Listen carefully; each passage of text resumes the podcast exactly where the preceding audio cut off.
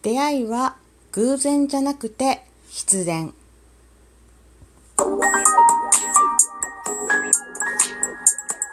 どうもひよりです。いかがお過ごしですか？この番組は私ひよりがこれってどうなのって思う日常の些細なことを個人の独断と偏見でゆるーくお話しする番組です。まずはいただいたお便り読んでいきたいと思います。えー、レッスンさんよりお便りいただきました。いつもありがとう。はい。うんうん。恋しい人、会いたい人がたくさんいるな。離れたところにいる人、台湾の友達、中国の友達、ラジオトークで知り合った人、いつか会えるといいな。レッスンより、とのことでした。レッスンありがとう。うーん、そうだね。なんか昨日のうーん収録会でお話しした 会いたい人ね恋人ねいろんな人ねうんそういつかねもう少ししたら収まっていろんな人に会えればいいなと日和も思いますはいであとですね返信不要などでギフトを送ってくださったりありがとうございますいつも感謝していますということで今日のお話をしていきたいと思います。はい。今日のお話。えー、出会いは偶然じゃなくて必然というお話をしていきたいと思います。えー、今日、昨日と今日と、えっ、ー、と、東海のね、まよちゃんと松きょんちゃんの長時間ライブ、めっちゃ感動しました。で、えっ、ー、と、私自身で言ったら、昨日の夜、ケムちゃんね、えー、ケムラジオのケムちゃんぷいぷいとデッスンさん、はるはるさんとコラボしました。でね、そう、まあ、一緒に話してくれる人、コラボしてくれる人、そしてそれを聞いてくれる人、まあ、たくさんの人と出会ったラジオトークなわけです。で、まあ、そんなラジオトークなんですけど、こんな出会い人との出会いも、実はそんな出会いは偶然じゃなかったかもっていうお話です。えー、アーカイブは私の日記帳というね、配信をあげましたが、その続きみたいなお話です。で、アーカイブのね、コメント欄っていうのがあるんですけど、ラジオトークを始めた頃をね、めくって見てたんです。うん。で、私がラジオトークを始めた頃は、最初のライブの何回かは、ハッシュタグ新人さんいらっしゃいとかね、なんかそういうのがつくようになってました。で、このね、中で誰一人そうラジオトークにね、知ってる人がいないところに、ポツンと一人で私はやってきたんです。で、なので、ライブを開くのが本当にずっと怖くて仕方なかった。まあ、もうそもそもね、コメント欄の名前を見ても、もう誰が誰かわからんし、で、名前の読み方もわからないし、もうルールとか、アプリの使い方すらもわからなかったし、で、その頃は、ツイッターのアカウントを持ってなかったから、本当に心細かった。で、そんな私にコメント欄からいろいろ教えてくれたり、心細い私を励ましてくれたり、ね、そうしてくれたのは、今だったらもうアイコンを見ただけですぐにわかるような 活躍してるトーカーさんがとっても多かったんです。で、その時はわからなかったけど、今ならその温かさ、優しさが十分わかります。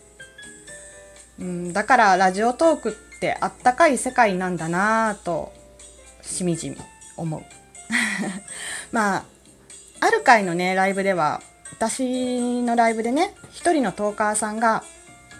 ラジオトークでわからないことがあったら何でも聞いてねって言って、コメント欄をいっぱいにね、なんかなるぐらい、いろんな私の質問とか心細いことに答えてくれてました。で、その、あの、ライブがね、ライブでそのトーカーさんがコメントしてくれたことがすごく嬉しかったから、そのトーカーさんのライブを聞きに行ってみました。そしたら、そのトーカーさんが今度初めて長時間ライブをするって言ってたんですね、その中で。うん。で、長時間ライブって、まあ、どんなんなんだろうって。うん。そんな新人の私には想像がつかなかったので、その長時間ライブの日に行って、その日はずっとそのライブを聞いてました。そしたらあのライブが途中で止まってしまうアクシデントがあってそのトーカーさんは号泣してましたでそれでねどんなに有名なトーカーさんだって長時間ライブは不安だし心細いこともあるんだなって知って 余計に応援したくなりました。だから仕事がねその時忙しくて他の人のライブを聴くっていう時間が本当にあまりなかったんだけどまあその時からどんなトーカーさんのねあのー、ところでも長時間ライブをやるって聞いたら行くようになりました。そう。で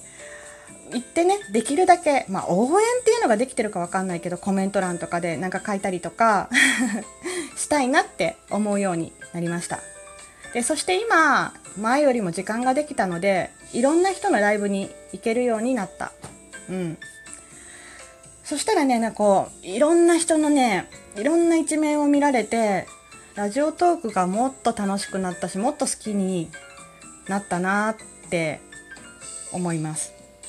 でそしてライブに顔をね出すようになってからはいろんなリスナーさん聞いてくださる人と出会ってだからそこの出会いもあって今の私があるんだと思います。で多分これをね 聞いて分かった人もいると思うんですが長時間ライブ長時間生配信して号泣していたトーカーさんのところで出会った人も多かった。だから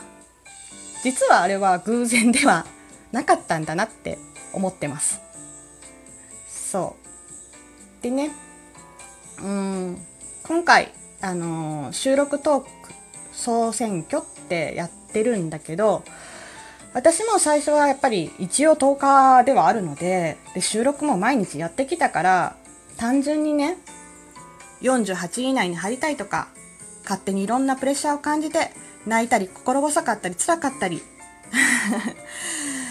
あったんだけどでもみんな応援してくれて日和は日和のままでいいんだよって言ってくれてでね考えて私らしいって何だろうって思った。でたどり着いたのは私は私で頑張る。でもいろんな人を応援したいってことだった。誰かと戦うのはそもそも好きじゃないしそもそも自分の勝負に合ってないしそもそも戦いたい誰かも全く思いつかないし。そう結局私が何かと戦ってるとすればもう本当に自分自身の弱さと戦ってるだけ。なそれをねなんか今回いろいろ考えて知ってそう思ってからいろんなトーカーさんの収録をめっちゃ聞きました。で結果いろんな話が聞けたりいろんなその人のことが知れたりしてとっても楽しくてそして すっごい応援したくなりました。だから応援したいねとかね楽しい収録を聞かせてもらってよかったと思うところをに、えー、投票権っていうのかな。投票権をいっぱい送りました。うんでもごめん。うん。